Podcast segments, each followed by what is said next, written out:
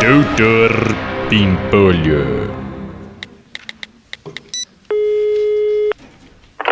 Escritório do Dr. Pimpolho, boa tarde. É, Lúcia, Oi, Dr. Pimpolho. é, tem algum recado aí pra mim? Por enquanto não, Dr. Pimpolho. Ah, tá. Obrigado. Meu, essa substituta da Cileide tem a melhor voz de secretária que eu já vi, meu. Dias depois.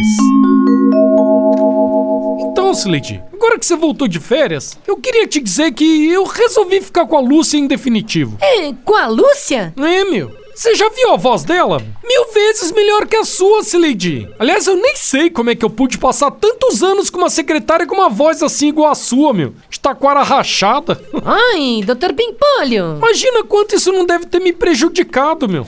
Se desde o começo eu tivesse uma secretária com uma voz boa igual a da Lúcia, se bobear hoje essa empresa seria maior que a Amazon. Mas, Dr. Pimpolho, é, Mas, Lady, pode passar no RH que a senhora tá demitida, meu. Passar bem. Uma semana depois.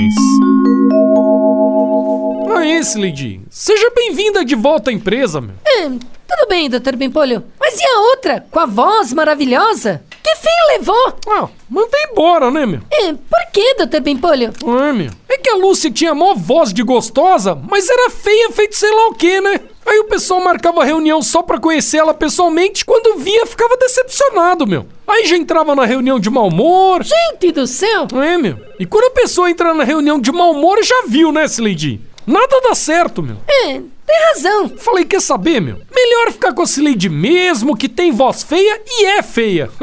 Que assim não cria falsa expectativa, a pessoa já vem focada pra reunião. Né, Cileide? Ô, onde você vai, Cileide? Tô falando com você, meu. Mal agradecida, meu.